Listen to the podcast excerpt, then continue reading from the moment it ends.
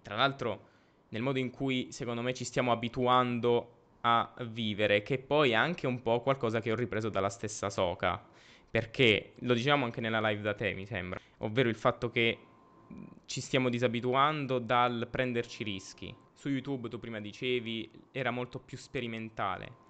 Adesso ciò che facciamo, che sia noi nella nostra vita quotidiana, che siano che siamo sempre noi a ricercare da un prodotto di intrattenimento, che siano gli stessi produttori di questi eh, prodotti audiovisivi, ma che siano qualsiasi cosa anche artistica, eh, si punta sulla nostra zona di comfort. Non vogliamo più rischiare, ci stiamo abituando noi stessi, ci stiamo facendo abituare perché funziona ad un livello monetario, ovviamente. Non sono arrabbiato con la serie magari anche The Book of Boba, Obi-Wan, io li considero prodotti non riusciti, ma non sono mai stato arrabbiato. Però mi sono reso conto in queste ultime live di Asoka che io sono non arrabbiato, ma frustrato. Non esatto. tanto col prodotto, però col pubblico.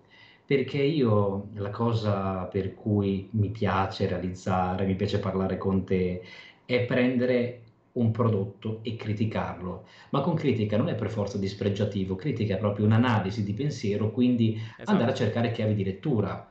Nel bene o nel male noi argomentiamo di cose molto interessanti.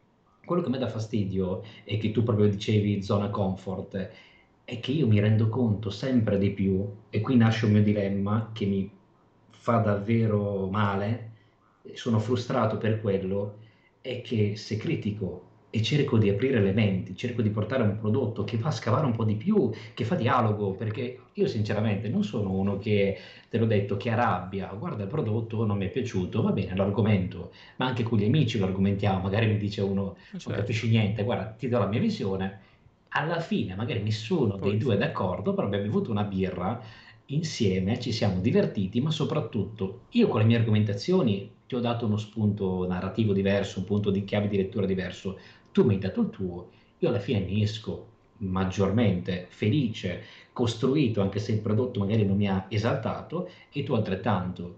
Però io con Asoka penso che sarà l'ultima serie di cui farò un'analisi, perché non mi porta iscritti. Mm-hmm.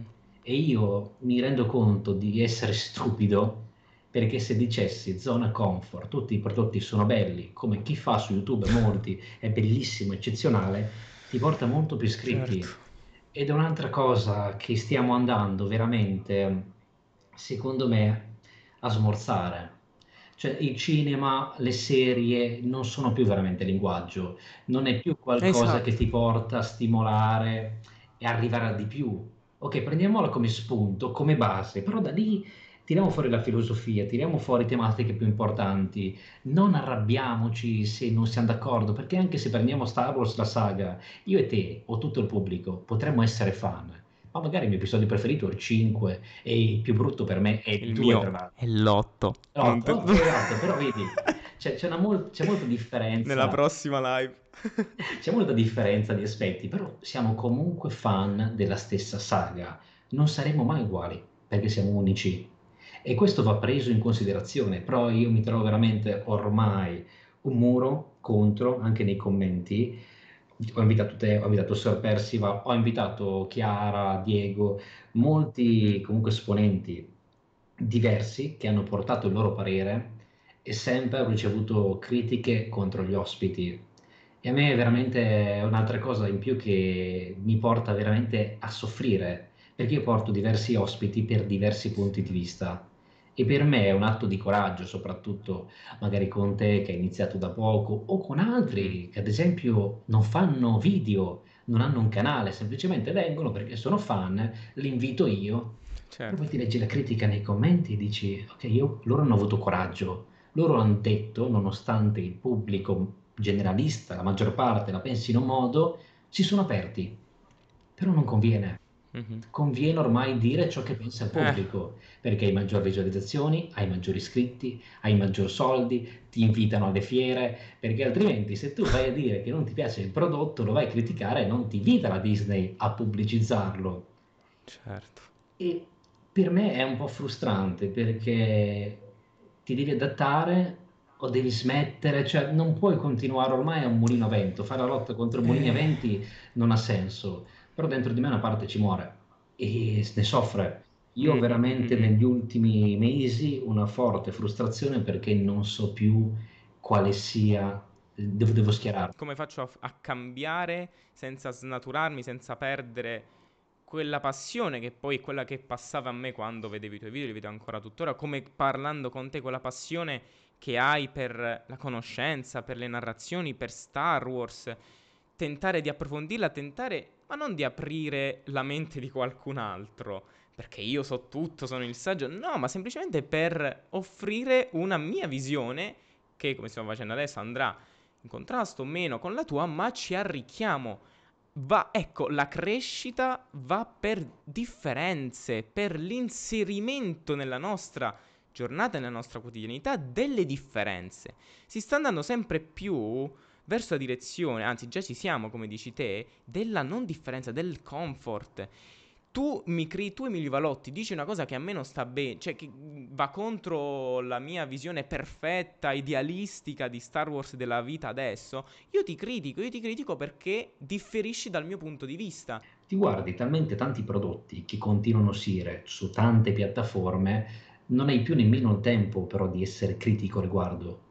Perché alla fine come puoi per ogni Certo. episodio che ti guardi essere critico, per ogni serie, se inizi già a guardarti due, tre episodi al giorno, non sei più critico. Io ne guardo uno, due alla settimana. Quindi mantengo un pensiero critico. C'erano varie serie, però sapevo che in una settimana ne seguivo cinque. Il mio pensiero, un po' ero più giovane, un po' ne guardavo talmente tante, non era così critico. Mentre se andavo al cinema, andavo una volta a settimana, due, finito il cinema, la cosa che a me piaceva di più era fermarmi al parcheggio, era andare a mangiare un panino per una birra, perché si discuteva. Quindi eravamo in E 5 o 6 e si discuteva, c'erano le nostre sensazioni, chiavi di lettura, comunque quello che ha suscitato, quindi lì c'era lo spirito critico.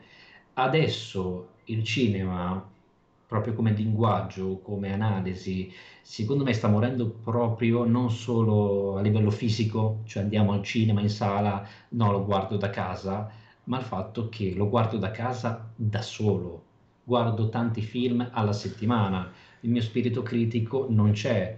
E quello che a me fa male è che il pubblico cerca conferme, ad esempio in Mhm. me, mi è piaciuto Ahsoka. Eh, Io guardo il video di Emilio Valotti, Van Bounce, perché voglio sentire anche da lui, che nella community di Star Wars è abbastanza conosciuto, che anche lui è piaciuto.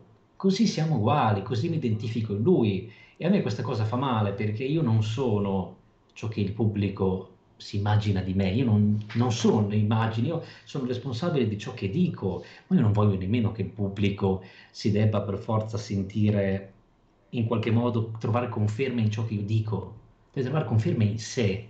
E mi fa male in molti accorgermi che in realtà c'è questa insicurezza, una forte sì, insicurezza che o ti aggredisco perché io sono forte della mia idea, o ti aggredisco perché tu hai detto una cosa diversa dalla mia, quindi io sono completamente eh, spaesato perché non trovo conferme in te. Nel, ti ho, che è il problema degli idoli, che a me dà fastidio mhm, proprio a livello dei social. Ormai stiamo costruendo degli idoli e in cui ti trovi nel conflitto. Io non voglio essere questo, però non puoi socialmente escluderti.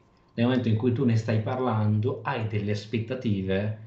Io sono contro i fanatismi, quindi non mi considero neanche fan di Star Wars, non mi considero fan di Dune. sì, no. Io proprio il termine fan c'è cieco fanatismo. Io invece sono per l'apprezzamento, però di criticare un prodotto, perché io personalmente mi piaccio come persona, Perché è quello che vuoi fare, certo. però io ho tantissimi difetti, ad esempio, cioè io so di avere tanti difetti, mi amo e mi odio allo stesso tempo, come poi Sì, qualsiasi altro prodotto, però per star bene devo accettare che io come persona ho tanti difetti e ho alcuni pregi. Stessa cosa, mi guardo Star Wars, so che ha tanti pregi, ma anche dei difetti. E l'amore va lì poi.